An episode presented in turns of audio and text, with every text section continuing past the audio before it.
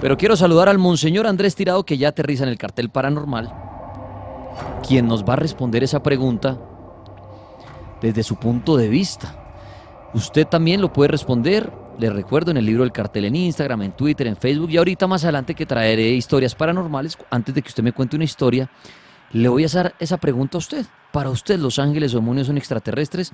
Monseñor Andrés, ¿cómo me le va? Un saludo muy especial, muy buenas noches a todos, Dios los bendiga y qué bueno estar de nuevo acá para hablar de un tema que en los últimos programas hemos hablado de los ángeles, los demonios y que es muy eh, inquietante y que es muy importante y, y, qué bueno profundizar en esta, en esta angelosofía y demonología.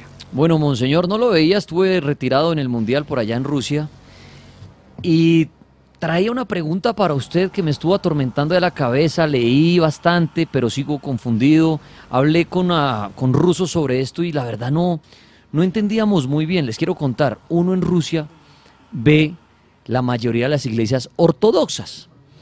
Para usted diferenciar cuál es, es esa iglesia, y si me ayudan mandando imágenes en, con el numeral cartel extraterrestre, son esas iglesias que tienen como en la, como una cebollita, en la, en la, en, la puntica, haga de cuenta, una cebollita, así son. Mientras que ustedes ven la iglesia, por ejemplo, la católica, y siempre es como terminada en punta con la cruz. Y también se ven, pero pocas. Entonces uno, yo, entonces uno decía, bueno, yo no entraba, pero veía la imagen, veía imágenes, y uno decía católico ortodoxo y el católico. Entonces, una, una, una persona me dijo, no, es que ellos no creen en las imágenes. Pero entonces yo decía, pero hay imágenes en las iglesias. Si no, si no creyeran en una imagen, pues no, o no cargarían imágenes. Entonces tuve una, una vez en una, una, una comida, le pregunté a, un hombre que nos pusimos a hablar de eso y tenía su collarcito con un Cristo. Entonces ahí yo me acordé y él hablaba español más o menos, entonces yo le dije, usted es ortodoxo y me dijo, sí, entonces yo le dije, ¿por qué la, la cadenita? ¿Es de adorno? ¿Usted cree que portarla? ¿O usted le reza la cadenita? Y decía, no, nosotros le rezamos. Y en mi casa también tengo el Cristo y todo. Y, entonces yo decía, entonces me confundí y decía, miércoles. ¿Cuál es la diferencia? Hablé después con otro ruso y me decía, eh, hay una diferencia y es, en, en, palabras enredadas le logré entender que me decía, el papa de ustedes no es el papa nuestro, sino lo nuestro es el patriarca. Y después leí un poco más y entendí más lo del patriarca. Pero, monseñor, esa pregunta, ya para que me desenrede a mí y, muchos aprendan también, ¿cuál es la diferencia en esa religión entre el ortodoxo católico y el católico? Mire, esta es una, y, es, y este puede ser para otro programa porque es muy extenso y es fascinante. Yo estoy con los ortodoxos un tiempo y es más, la congregación, eh, tenemos comunión, ¿qué quiere decir? Amistad, encuentro cercano con varias iglesias ortodoxas. Para que entendamos, tenemos que hablar desde el principio. Jesús coge a sus apóstoles y los envía a misionar. Cuando Él resucita, se les aparecen a más de 40 veces a más de 500 personas y les dice, vayan y evangelicen, vayan, lleven la buena nueva. Cada apóstol se fue a algún lugar y fue abriendo misión. Y esa misión con el tiempo se volvieron iglesias. Los de y se habla de las iglesias más importantes porque porque eh, las que más cogieron fue, fuerza fue la católica romana y la católica ortodoxa en la antigüedad. La iglesia en general y desde siempre ha sido una, hay una unidad. Y en esa iglesia eh, empezó a haber una fuerza muy grande cuando Pedro y Pablo se van para Roma. Y, y después de varias persecuciones y de varias cosas, en el año 317 Constantino Magno el Grande decide fusionar la iglesia con el Estado. Eso es interesante, un día estos vamos a hablar. Eso también se habla de geopolítica en eso. Y uno dice, ay no, pero eso es religión. No, también eso está economía y política. Y decide que todo el imperio romano va a ser católico. Catolicón quiere decir del griego eh, universal. Entonces había solo una iglesia y cada obispo en cada lugar era el que mandaba. Como cogió tanta fuerza eh, el imperio romano, el cristianismo, entonces fusionaron la, figura del emperador y del papa, quedó como si fuera la misma figura de eh, la parte jurídica, política, económica y religiosa para Europa. Y para Oriente, para Jerusalén, y otros, otros lugares donde también estaba muy fuerte el cristianismo, nació la, venía la ortodoxia. Ortodoxia, doctrina recta, quiere decir el significado. Y ellos eh, traen sus tradiciones eh, desde los apóstoles también. Entonces era una sola iglesia en ese momento. Pasa el tiempo, saltamos en el tiempo en el año 1000, eh, el Papa, que es como la figura en Europa y en, la parte católica, apostólica romana, el líder más importante, se empiezan a ver diferencias con el patriarca. ¿Quién es el patriarca? El, patriarca es un obispo que es el obispo de todos los obispos en el Oriente, es como si fuera otro papa. En ese tiempo no había el pensamiento que nosotros tenemos, que solo era el papa como tal, el que está en Roma, sino había diferentes papas o diferentes obispos que eran eh, iguales entre primeros, se llamaba en ese, en ese entonces. Y el obispo de Roma, que es el papa, ese título que con el tiempo se fue construyendo, empezó a haber rivalidades con el patriarca de Oriente, por territorio, por dinero, por política, hasta que llega un momento, y ustedes lo pueden buscar en los libros de historia, se enfrentan, hay unos choques muy fuertes, también eso tiene que ver las cruzadas y tiene que ver otras eh, circunstancias políticas que estaban sucediendo y se descomulgan. Entonces hay una ruptura o un cisma, cisma quiere decir división, entre eh, Occidente, el Papa, la máxima cabeza, y Oriente. Pero estructuralmente, teológicamente, ritológicamente, en creencias son muy parecidos tiene más ascendencia al oriente los ortodoxos. ¿Por qué? Porque usted debe entender que viene de, Jerusalén. Y al pasar a Grecia, esto gracias a, Pablo que misionó, Grecia, eh, Rusia, Países Bajos, había más tendencia ortodoxa. Que, eh, sobre las eh, imágenes, son los protestantes los que no creen en las imágenes, pero toda la línea católica anglicana, ortodoxa, romana, hay esa devoción hacia las imágenes y los ortodoxos tienen algo que se llama iconos. No sé si usted vio. Eh, usted entra a alguna iglesia, aquí en Colombia hay, hay, dos o tres, y hay unos retablos pintados. Sí, señor. Y esos retablos, si alguno ha estado en algún rito, en, en alguna celebración litúrgica, entran, los besan, le echan incienso, los cogen ese retablo, esa imagen y la pasan por todos, porque esa imagen, al bendecirla, exorcizarla, eh, tiene una fuerza especial.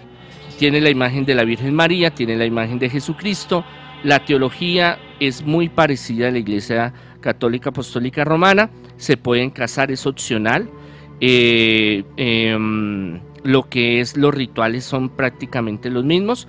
Hay eh, los siete primeros concilios, que son los que definen toda la doctrina de toda la iglesia en general, están de acuerdo, pero en administración, en política, en finanzas, son diferentes. Y ahorita, em, con, bueno, Pío XII algo, más que todo con el, eh, Concilio Vaticano II, eh, Juan XXIII, Pablo VI, Juan Pablo II, Benedicto XVI y Francisco, han tenido muchos acercamientos. De pronto algunos que no entienden muy bien del tema, porque como nosotros acá somos mayoría católica y romana, bueno, nosotros de la congregación somos católicos independientes, aclaro, eh, ustedes ven al Papa con unos señores de vestido negro. Todos están con su sotana, ustedes saben que es la sotana, y ven a unos eh, con un vestido negro y como con, una, con un gorro redondo negro, esos son los ortodoxos. Y usted puede buscar fotos en internet y hay un gran acercamiento entre Oriente y Occidente, pero no hay esa concepción de que para los orientales, para los ortodoxos, el Papa es el, regente de todos, no, lo consideran como el obispo de Roma, una dignidad muy grande, pero no es el, el obispo de ellos, el obispo de ellos es el patriarca y al que le deben eh, honor, eh, respeto, obediencia es al patriarca, que es como la misma figura, pero para los de Oriente. O sea, que el patriarca ya cuando los visitan algunas algo es como cuando el Papa viene acá, que todo el mundo se alborota y claro, como ver al mismísimo Dios. No, sí, eso se cola. Yo, hay más, yo le puedo decir que hay más devoción, aún hasta más fanatismo, podríamos decir, en la ortodoxia. Hacia el patriarca. Hacia el patriarca que hacia nosotros el, el Papa. Y miren algunos países donde él hizo visita. Y es que sabe que, vi, sabe que vi mucho allá que los jóvenes, inclusive los niños, son muy entregados a la religión. y uno dice acá, uno mira, obviamente aquí todavía en Colombia y todo pero acá se ha ido perdido de pronto mucho son los jóvenes, la creencia, el juzgar, ¿no? La creencia de la iglesia, el que uno ve la noticia que salió en estos días de esos padres que están, eh, mejor dicho, cuestionándolos por violaciones de niños y todo. pesado. Entonces toda la gente dice, ah, la iglesia, esos ya mejor no creer y entonces se roban la plata y violadores y... Entonces los jóvenes se cuestionan hoy en día mucho si seguir o no la iglesia, pero veía yo eso allá que al contrario, desde muy chiquitos como que ¿Sí le creen mucho al tema aún? Eh, es cierto, mire, lo que pasa es que el ser humano va cambiando y la tecnología y muchas cosas y se ha perdido mucho eh, el respeto hacia lo sagrado, la tradición. Ellos son muy conservadores y muy tradicionalistas y no es solo porque los obliguen a que estén en, en, el ritual, en los cultos, en las celebraciones, sino que les enseñan a enamorarse de ese estilo de vida. Entonces ellos tienen eh, un compromiso más fuerte. Nosotros nos hemos, hemos vuelto muy light. Si quiere vaya a misa, si no, ah, no, también. Eh, bueno, crea en Dios o no, bueno, eso no importa, mira a ver sea bueno y que no está mal, digámoslo así, pero ellos conservan. Y hay un, evento muy importante. Eh, cuando ha habido la Primera y la Segunda Guerra Mundial y ha habido tantos problemas, todos los pueblos que han tenido unas guerras terribles, y bueno, y Colombia ha tenido unas circunstancias muy terribles, eh, que todavía no salimos de, eso, este eh, tienden a aferrarse más a lo espiritual, más a Dios. Los rusos, en especial que usted estuvo allá, ellos vienen de un tiempo de, la parte de mm, todo lo que es eh, la izquierda, todo lo que es la represión, fue perseguido los sacerdotes, los, los, eh, las iglesias diferentes ortodoxas, porque allí hay varias. Eh, hubo una persecución muy grande contra la religión por la cuestión comunista por muchos años. Entonces, allá el que realmente quería ser sacerdote o el que quería ir a misa o el que era en secreto, se reunían en secreto. Muchas iglesias fueron cerradas hasta hace unos años que le dieron permiso y cierta forma, digámoslo así, a, eh, a la iglesia, digámoslo así, volver a florecer, la iglesia ortodoxa en, Rusia. Y esas cebollitas, que las llaman así, iglesias de cebolla en muchas partes del mundo, eh, muchas fueron profanadas, muchas eh, buscaron, las convirtieron en oficinas para trabajo. Entonces es una cuestión de que ellos se han aferrado como patrimonio, para ellos la religión es fundamental, no es opcional, no es algo si usted quiere, para ellos la parte espiritual y los ritos ortodoxos son muy complejos y son de horas. Una, el rito sirio-bizantino, que es la, es la forma de celebrar de algunos ortodoxos, dura tres horas y media. Aquí media hora y ya estamos desesperados. Sí, uno está diciendo, ay, que eche ya la bendición. Y allá tienen todo, no sé si usted alcanzó a estar en algún rito de ellos, pero es tienen toda una ceremonia, una forma de hacer. No, no, no, pues visité muchas iglesias en donde ni siquiera usted lo van a entrar en pantaloneta. Mm. Las mujeres todas tienen que entrar con su velo, eh, tapándose la, mm. cabeza para que me entiendan. Todo es un silencio. De pronto sí entré en alguna cuando están en algunas ceremonias, pero claro, uno va en el plan de turismo, en el que entra uno un momento a la vuelta a la iglesia, oye ahí los cantos, oye y está uno un momentico y sigue y, sigue su camino, ¿no? Y, y, el ministerio, por ejemplo, del exorcismo es muy fuerte en ellos. Para ellos no es como en la iglesia romana o anglicana o episcopal o hétero, que es alguno que otro sea exorcista. No, allá todos los exorcistas, todos los sacerdotes viene con ese paquete y lo desarrolla. O sea, ese exorcista, gústele o no le guste, y usted ejerce y muchos de los rituales que ellos utilizan son de exorcismo. Ok. Entonces es muy interesante y la, ortodoxia es muy bonita. De pronto para mí eh, los rituales son muy largos, a veces son ya, pero si uno va profundizando y va conociendo la teología y lo que ellos hablan y eh, la mística, ellos trabajan mucho la mística, el silencio, la contemplación, los cánticos, eh, las reverencias, entonces es muy bonito, es algo eh, maravilloso. claro, como nosotros no tenemos otra, mm, eh, escuela que la Iglesia Católica Apostólica Romana, pues no sabemos la diferencia, pero ellos son, digamos, digamos, son mucho, por eso son ortodoxos, más, más fundamentalistas en lo que ellos piensan, y ellos, eh, la teología que ellos manejan es mucho más fuerte que la que nosotros los católicos de diferentes líneas podemos manejar.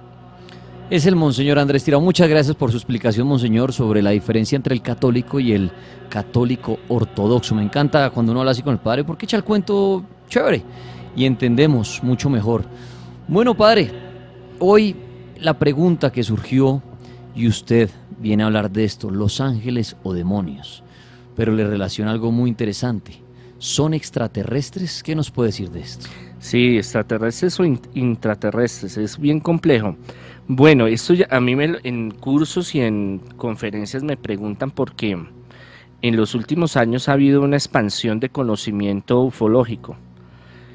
Eh, bueno y malo, digámoslo así. ¿Por qué? Porque hay muchas cosas que mm, no hay un fundamento eh, de investigación, sino simplemente cogen eh, X o Y circunstancia y las montan, como muchos programas de televisión, y cogen eh, investigaciones científicas y las acomodan a su acomodo para darle una, un respaldo y decir, sí, eso es, eso es, usted ya va a hacer la investigación, ah, pero eso no es así. Es complejo, ¿por qué? Porque si vemos en la Biblia, habla de los extraterrestres. Y me van a decir, este obispo está loco, ¿cómo va a decir eso? Se chifló. pues mire, si usted quiere investigar, usted puede entrar a internet que a San Google o Rabino Google que llaman los rabinos y oráculo Google los esotéricos y eh, la iglesia católica apostólica romana la que usted la mayoría de los que eh, me escuchan pues conocen porque han tenido acercamiento o han crecido en este modelo de iglesia. En los últimos años, y el Papa Benedicto en el 90 y en el 2007 creo, si no estoy mal, de pronto está mal la fecha, el año, pero ha sacado varios documentos en el cual eh, él mismo habla, y él es un gran teólogo, muy respetado por la iglesia, y dice, los extraterrestres o seres de otros eh, mundos, galaxias, eh, no podemos negar que puedan existir. El mundo es grande, él dice así, el mundo es infinito y la creación de Dios es continua y no podemos descartar de que hayan seres en otros eh, lugares en el espacio, en el universo que puedan estar con nosotros. Y la mayor de las tecnologías en cuestión de la parte de la física, de la cosmovisión, eh, de investigación, pues la están manejando la NASA y la está manejando el Vaticano. Y se habla, pues eh, una vez lo hablamos de, secretos del Vaticano, donde habla de que es muy posible de que el Vaticano tenga en cuenta, así como muchos otros eh, países y gobiernos, encuentros o información o acercamientos con extraterrestres, dígalo, seres de otros planetas, de otros mundos, y la Biblia, y muchos pueden entrar a investigar, encuentran muchas partes donde quedan faltantes, donde uno dice, hombre, pero esto acaso no es extraterrestre. Lo que pasa es que ya nosotros ahorita podemos, tenemos un dialecto donde nosotros decimos nave espacial, nave no identificada, ovni. Y podemos decir, es extraterrestre, los marcianitos. y uno dirá, esos son los grises. No, no, no, esos son eh, los pleiadianos. Bueno, esos son, bueno, en fin. Pero en ese tiempo... Y hoy la noticia que encontraron agua en Marte, ahorita más adelante les hablamos de eso. Eso, eso, muy bueno. Y eh, que en ese tiempo debemos de entender de que no tenían la tecnología que tenemos ahora, tenían una tecnología diferente. Y la forma de hablar y expresarse obviamente no es la misma que nosotros. Pero hay muchas partes en la Biblia y si vamos más atrás de la Biblia vamos a encontrar muchas cosas que tienen que ver mucha relación con los ángeles, las dos versiones de los ángeles, ángeles espirituales como creemos nosotros, ángel de la guarda, Miguel Arcángel, cortes, dominaciones, potestades infernales, pero otros ángeles o dioses como son los extraterrestres. ¿Los ángeles o los demonios son extraterrestres? El monseñor Andrés Tirado habla de eso esta noche nos explica. Si tiene alguna pregunta para él, pues la pueden hacer sin ningún problema. Monseñor, para entender mejor y para usted puntualmente, para usted qué es un ángel. Bueno, yo me voy a las dos a las dos teorías que habla la Sagrada Escritura y textos muy antiguos y de la experiencia que yo he tenido en la vida por ser exorcista. Yo creo en estas dos cosas eh, y que se encuentran, tiene su fundamento teológico y aún eh, de investigación y, y, de pronto ya hayan, hayan pruebas fundamentales, contundentes, que es lo que esperamos de la ciencia. De que hay dos, dos tipos de ángeles, el ángel espiritual, que creó Dios para ayudarnos, eh, llámese el ángel de la guarda, llámese Miguel Arcángel, Rafael, Cortes, Potestades, eh, que es muy interesante conocerlos. Y eh, los ángeles también puede ser, cuando lo abre en la, en la, antigüedad y en la Sagrada Escritura y en civilizaciones antiguas, como seres de otros espacios, galaxias, planetas, que pueden llamarse también dioses, ¿no? Antiguamente también los llamaban dioses. Y es muy interesante eh, que hayan esas dos visiones, digámoslo así, que se mezclan en la Sagrada Escritura y que es, hay que estudiarla muy bien y en la historia para hacer una discriminación cuál es cuál, porque a veces está pasando mucho de que muchos... Eh, ven en noticias y entran a YouTube y, entra, y ven programas de History National y, Discovery muy buenos, interesantes, pero que no hay una claridad en el fondo porque dejan muy abierto muchas cosas. Y hay muchas eh, teorías que son especulativas y está bien para... Es, a mí me encanta la teología especulativa porque usted puede pensar lo que usted quiera y todo es válido pero al adaptar una, una investigación científica y decir, mire, es por esto, pero usted va a investigar y no es, entonces pues uno queda como loco. ¿Y para usted qué es un demonio? El de, los demonios podemos hablarlo desde las dos mismas clases. Unos que son, que fueron ángeles realmente, eso lo hablamos en algún programa, caídos que quisieron darle golpe de estado a Dios y él, antes de que sucediera eso, los arcángeles, Miguel Arcángel se les enfrentó se formó la guerra y fueron expulsados del reino de los cielos. Y bueno, ellos están igual en los exorcismos, es eh, muchas veces donde se manifiestan esta clase de demonios. Y otros demonios pueden ser también eh, extraterrestres, ¿no? Porque es que en eso usted entra a investigar y no, hay, no hay una doctrina y no hay una filosofía clara sobre el fenómeno de la ufología. Cada investigador tiene como su línea de trabajo y su pensamiento.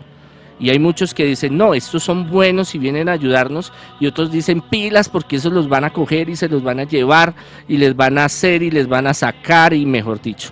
Entonces pueden ser también. Si lo hablamos desde la, la pregunta filosófica, antropológica, sociológica, puede ser el Estado, puede ser el gobierno, puede ser el mismo ser humano, el de, o sea, el demonio, la, el contexto tan igual que los ángeles. Ángeles pueden ser personas que puedan llegar a ayudarnos en cierto momento. Pero hablando del tema de hoy, es esas dos, dos opciones que yo veo, que puede ser la más real, más contundente que yo he vivido, experimentado y estudiado, es, son espíritus que Dios creó, que interactúan con nosotros para bien como los ángeles o para mal como los demonios, pero no descarto, como decía eh, Benedicto XIX Ratzinger, de que hayan seres en el firmamento, en el universo, que puedan venir para bien o venir para mal.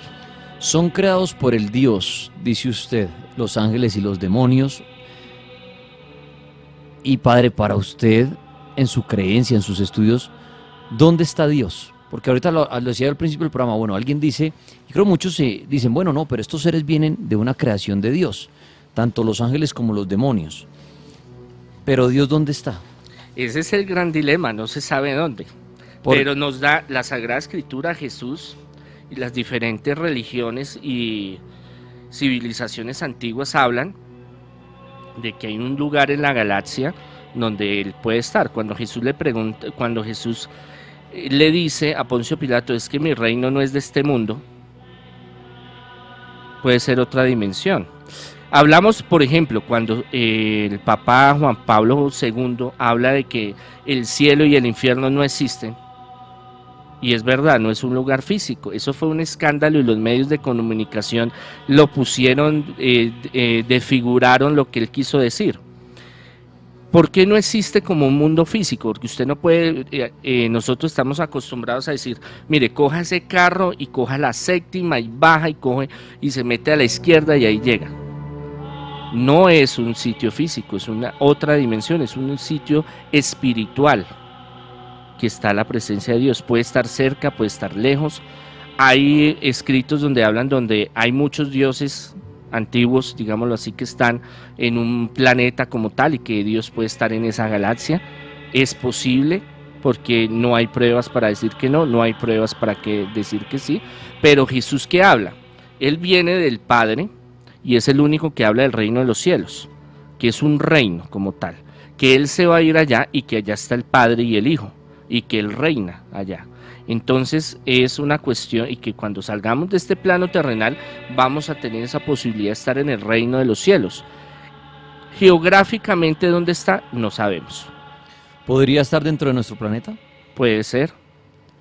¿O eso sería imposible? ¿O que alguien dijera el reino de los cielos es aquí en nuestro planeta y nadie lo ha descubierto? Es posible, puede ser que haya una dimensión o estemos viviendo como dice la física cuántica, eh, dimensiones paralelas que se juntan, se entremezclan, que pueden estar, estamos viviendo en una misma realidad, en muchas diferentes y al mismo tiempo estar en una. Para Dios es que Dios... Y, ese, y ese sería el gran debate si los ángeles y los demonios son extraterrestres, porque piénsenlo por un segundo, ¿qué tal que Dios esté aquí? En nuestro planeta, y aquí nacen los ángeles y los demonios, no son extraterrestres. Puede ser, es que no hay pruebas contundentes para hablar sobre lo que realmente, entonces hablamos del intramundo, inframundo. Entonces pueden estar debajo de la tierra, pueden estar en otra dimensión o pueden estar en cualquier elemento. Es a Dios no lo podemos encasillar de que solo está en un lugar, por eso es que no hay, no es físico el reino de los cielos, ni Dios es un gordito ahí con la cítara y con tocando. Eso le va a preguntar, la creencia suya de Dios es que es una persona, es una persona que cuando Jesús dijo, Él está allá en el reino de los cielos, ¿usted se lo imagina en otra galaxia allá con otros seres viviendo o es una luz?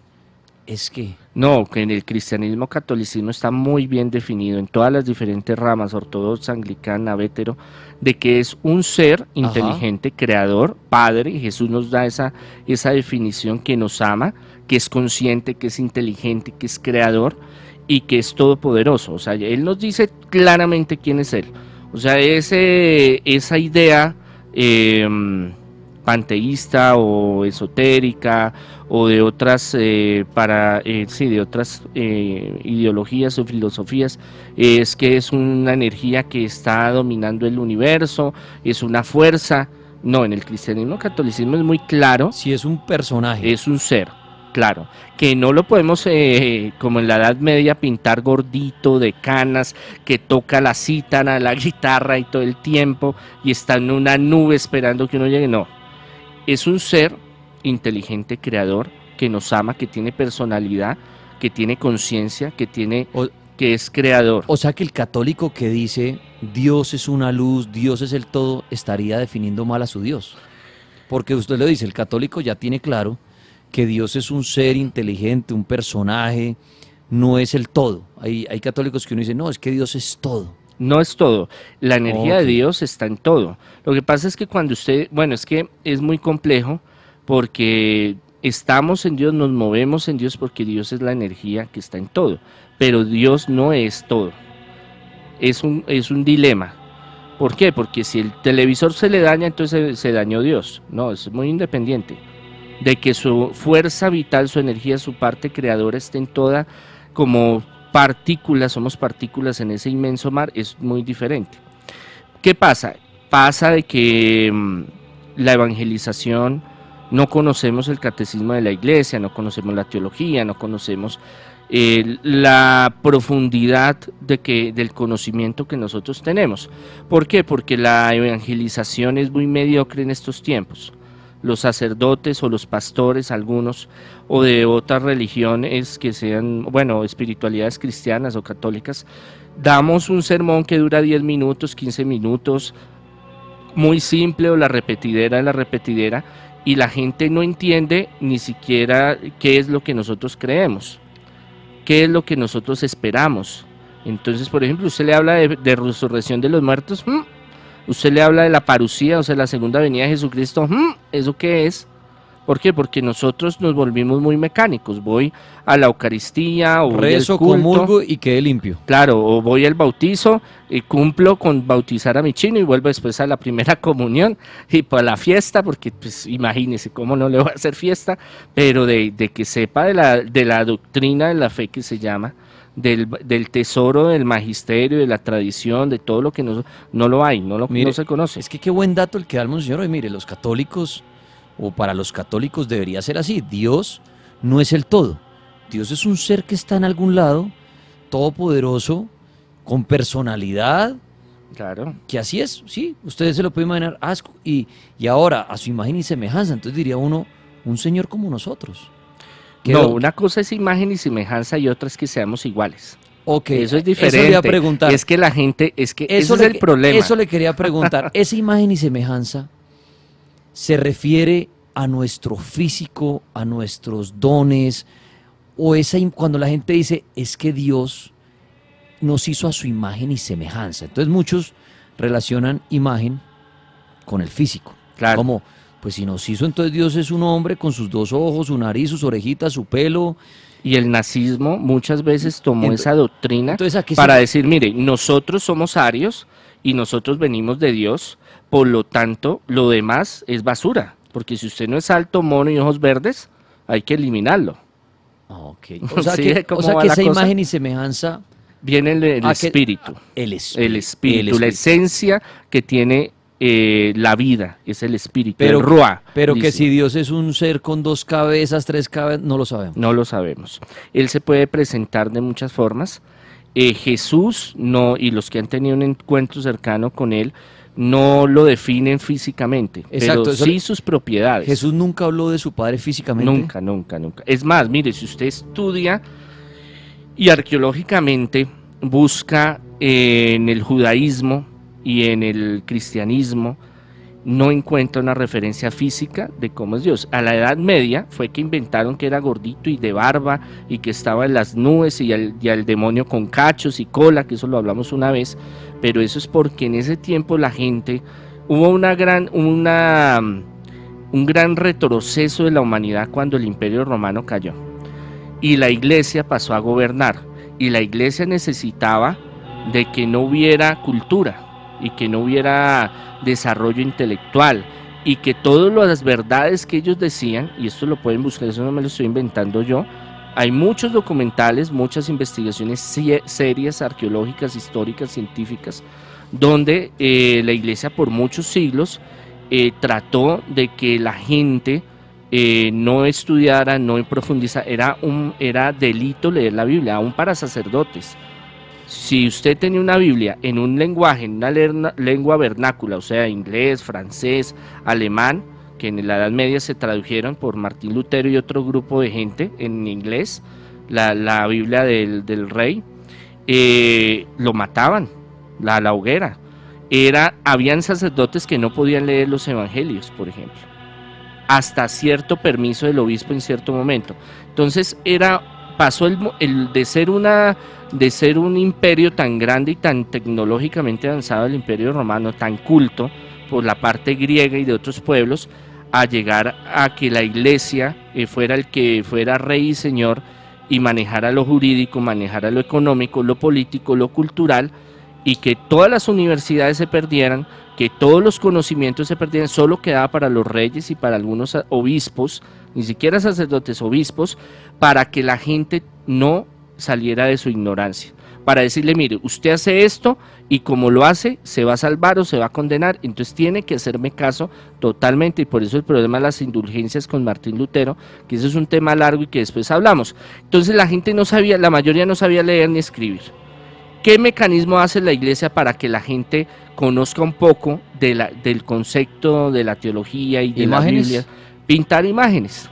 Entonces empiezan a hacer los murales empiezan a hacer eh, eh, obras de arte con el ejemplo de que usted aprenda. Entonces casi todo el, arte de la, del medioevo, de la edad, eh, edad media antigua y al renacentismo, es sobre cosas religiosas, la mayoría.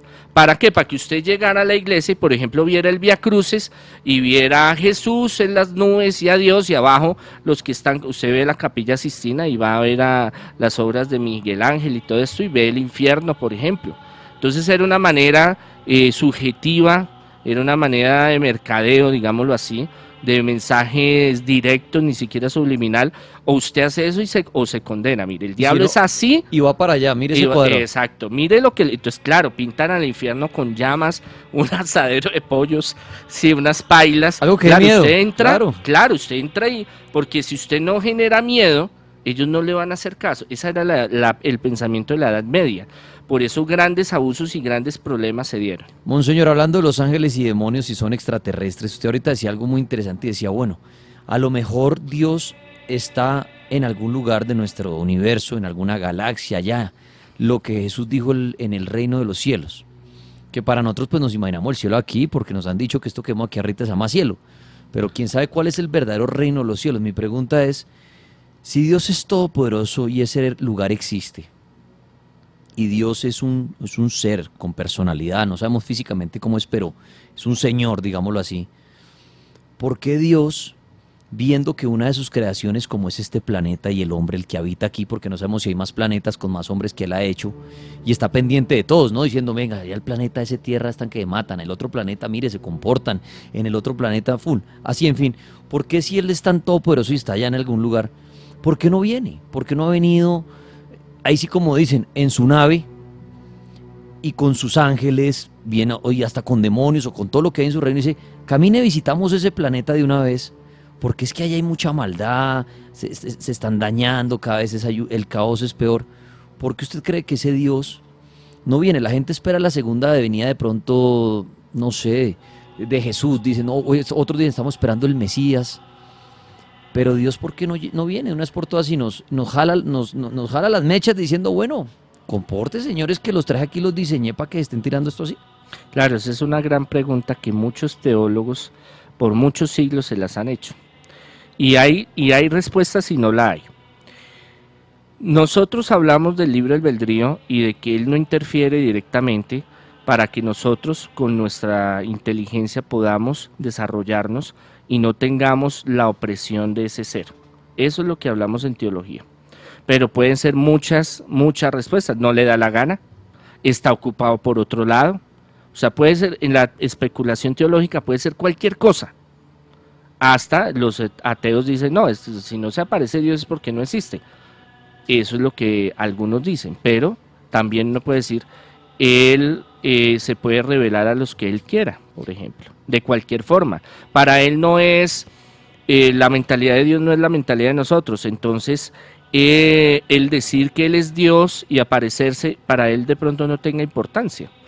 Para nosotros sí, si usted quiere creer en Dios, súper, y si no, pues es cuestión de su libre albedrío. Entonces, eh, ya uno sobrepasa ese decir, viene Dios y le dice, bueno hermano, usted se desaparece, usted se destruye, usted venga para acá que usted es juicioso, eh, yo pienso, y lo que pensamos muchos teólogos es que nos dejan esa libertad de que nosotros podamos eh, desarrollar nuestra vida sin ese yugo de decir, ahí está Dios, ahí está Dios, me voy a portar bien, porque es que Él está ahí.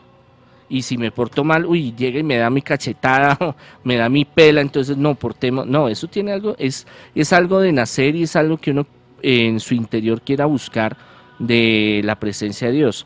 Y si lo vemos desde todos los pueblos, civilizaciones, antes del cristianismo, porque es que lo cogen los ateos y les dan como violín prestado al cristianismo y catolicismo. No, pues es que los dioses y Dios y la espiritualidad no la creó el, judaísmo ni el cristianismo, sino vienen de civilizaciones muy antiguas. O sea, el concepto de seres superiores, de un ser superior, no es un cuento de nosotros. Para los que acaban de encender su radio y poner el cartel paranormal, padre, su conclusión a la pregunta: ¿los ángeles o demonios son extraterrestres? ¿Cuál es?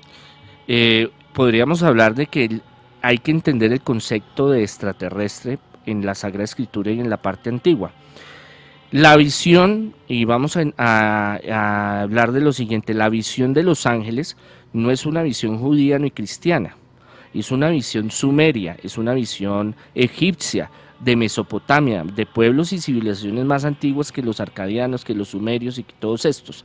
siempre ha existido la figura de los demonios, siempre ha existido la figura de los ángeles, discriminada, separada de los dioses o extraterrestres, pero que también, digámoslo, a través de los siglos eh, y en la Sagrada Escritura y en libros apócrifos como el de Enoch y otros libros, eh, por ejemplo, vemos a Elías que lo recoge una carreta de fuego y se la lleva, podemos ver muchos eh, signos de que puede haber intervención del, del, más allá. ¿Quién sabe? Y esto es especulación teológica y demonología, que los demonios espirituales se, se junten con los demonios extraterrestres para venir a hacer daños, por ejemplo. Puede ser o puede ser que no. Entonces, es posible y antiguamente, eh, ya cuando entramos al judaísmo y al cristianismo, empieza a haber una separación como tal. Antiguamente sabían que estaban dos grupos diferentes, que eran los espirituales, espíritus que hay, eh, que pueden estar en diferentes dimensiones y que hacen el mal como demonios o hacen el bien como ángeles. Mire, esa figura que usted conoce de las alas y de la carita de los querubines y esto, viene de los sumerios. No viene del judaísmo, no viene del cristianismo, viene también de los egipcios. Usted ve todos los, las, los grifos y todos los, los iconos y todas las eh, esculturas, la mayoría egipcias y la mayoría eh, sumerias y arcadianas y babilónicas, encuentra las alas. Y usted ve qué es lo que pasa. El pueblo judío va haciendo su historia y va creciendo y no nace de la nada, sino que son un pueblo que tiene, es esclavizado por los eh, babilónicos.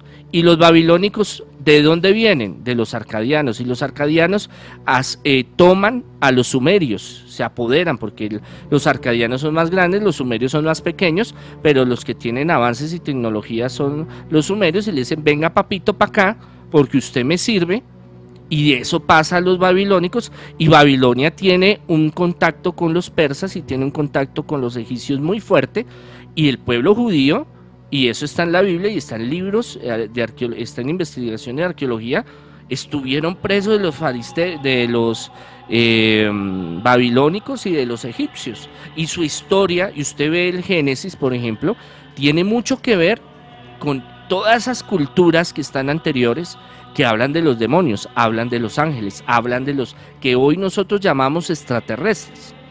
Ya en el judaísmo empieza a ver lo que es el canon bíblico, lo que es el, la Torá, lo que es el Sidiaco, todo el proceso donde empiezan a sacar cosas del Antiguo Testamento los judíos y ya el cristianismo también hace su parte para hacer lo que es la Biblia, Nuevo y Antiguo Testamento, pero no dejan de estar hablando de los ángeles y demonios espirituales y de los ángeles y demonios que pueden ser también los extraterrestres. Monseñor, muchas gracias por su explicación.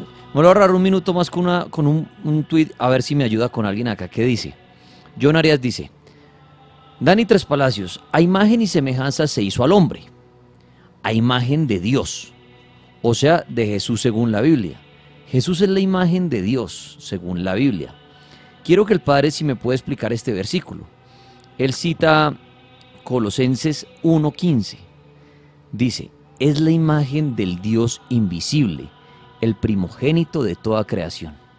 Sí, pero hoy venimos a un problema muy grave. Entonces, ¿qué significa eso? Dice él. Sí, claro.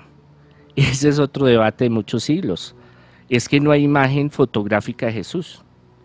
Modernas hay, porque dicen que se apareció y que estuvo y yo, la, y yo las he visto pero no hay. Mire, lo más antiguo que hay es del año 300, de unos manuscritos que se encontraron, una tapa en bronce donde pintan la cara de, Jesús con pelo largo y la cara, la que ustedes ven en el sudario de Turín, que ahorita hay unas investigaciones muy fuertes y muy, un día estos hablamos de eso, muy interesantes, que muy posiblemente sí sea el rostro de Jesús.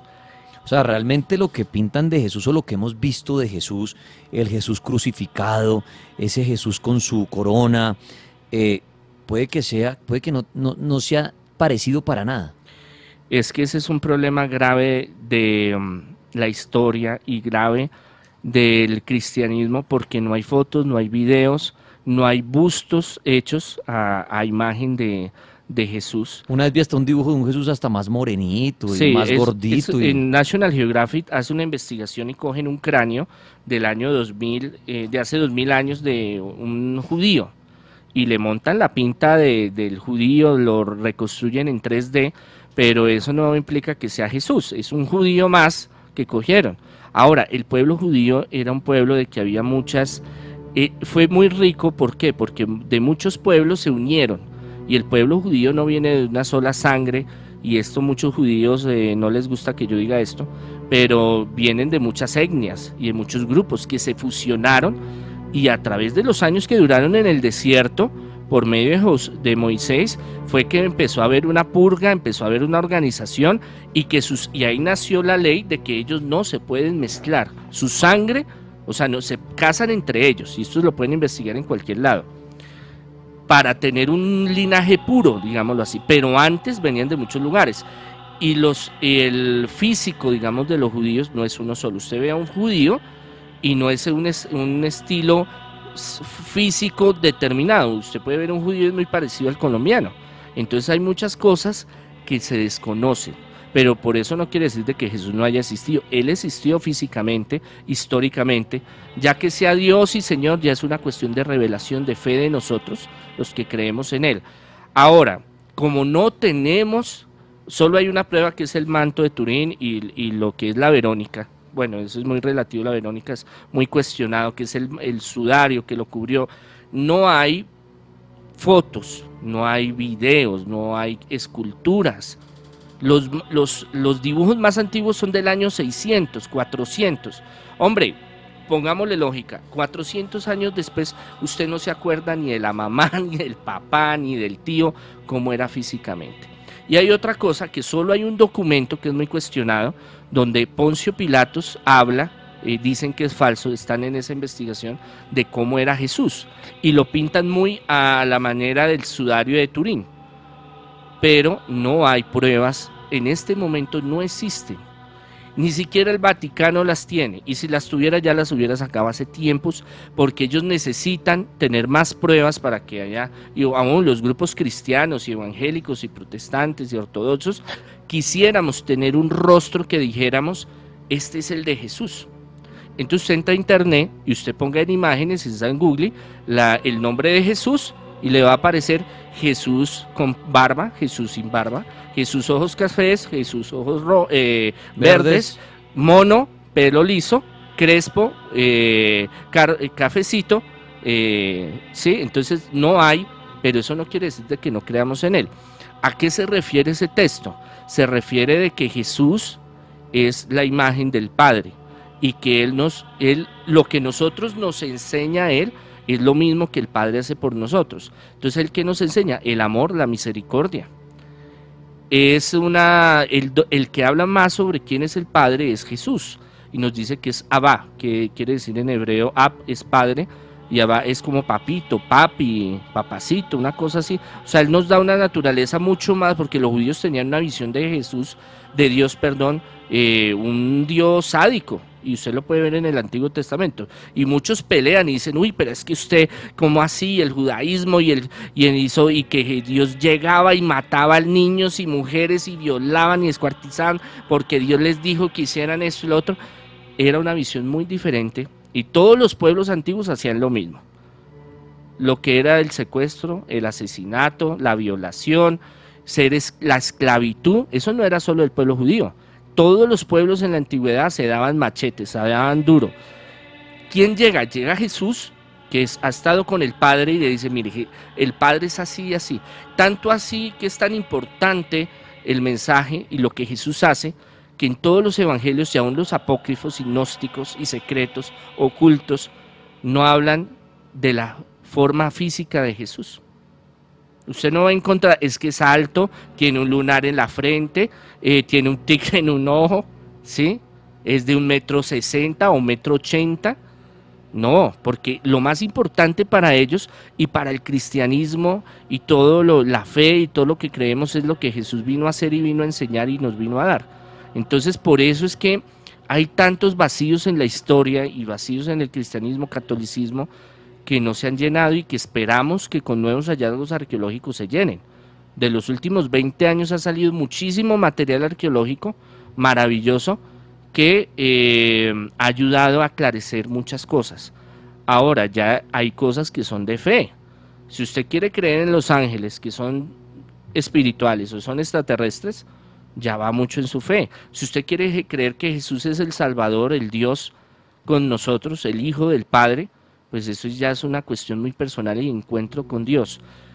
Pero eh, de pruebas científicas no hay. Pero tampoco la ciencia puede llegar a decir, no, es que no existe, es que no es porque no hayan las pruebas.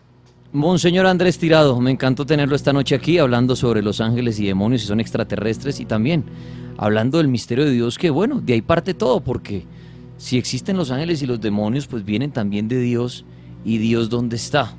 Y por eso el padre habla de eso. ¿Será que está en algún rincón del universo y eso ya lo convierte en un ser extraterrestre y a todos en extraterrestres, en ángeles y demonios? ¿O está entre nosotros? Es un misterio más que aborda el cartel paranormal esta noche. Monseñor Andrés Tirado, ¿dónde lo pueden encontrar? Los que les gusta todo lo que usted hace de espiritual o de los exorcismos, ¿en dónde lo ubican?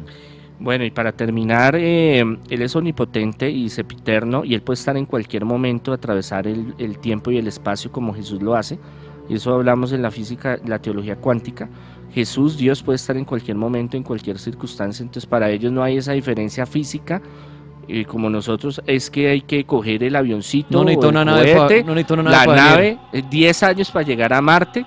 No, el- eso es algo que ellos traspasan eso. Entonces, eso es lo maravilloso. Y San Pablo decía, vivir el reino de los cielos acá en este momento. Uno puede vivir un infierno o el reino de los cielos, depende de uno. Bueno, los que quieran, ahorita en agosto vamos a hacer un curso online virtual eh, de demonología muy interesante que lo vamos a hacer virtual. Cursos, capacitaciones, hay varios virtuales, presenciales. En la oficina, el que necesite ayuda en sanación, liberación, progreso, prosperidad. El tema fuerte mío son los exorcismos hace muchos años. Em, eh, pueden buscar Congregación Sacerdotal Internacional Católicos Independientes. Eh, en San Google y pueden buscar Monseñor Andrés Tirado en YouTube. Todos los días sacamos reflexiones, material. Eh, bueno, estamos para ayudarlos. El 12 de agosto, domingo a las 3 de la tarde, en Nicolás de Fermán, vamos a celebrar una Eucaristía de sanación. Los que quieran recibir una Bogotá. en Bogotá, gracias. Los que quieran recibir una sanación pueden ir. Y en la oficina me pueden buscar, pueden llamar para consultas eh, al 600-3445 entre semana en las tardes. Estará mi secretaria para que les den su, eh, la asesoría que necesitan. Monseñor, muchas gracias. Pronto tenemos que hacer un exorcismo en vivo. Vamos a ver. Bueno, esperemos hacerle un exorcismo a un demonio extraterrestre. A ver. Gracias, Monseñor Andrés. Bendiciones, éxitos. Feliz noche.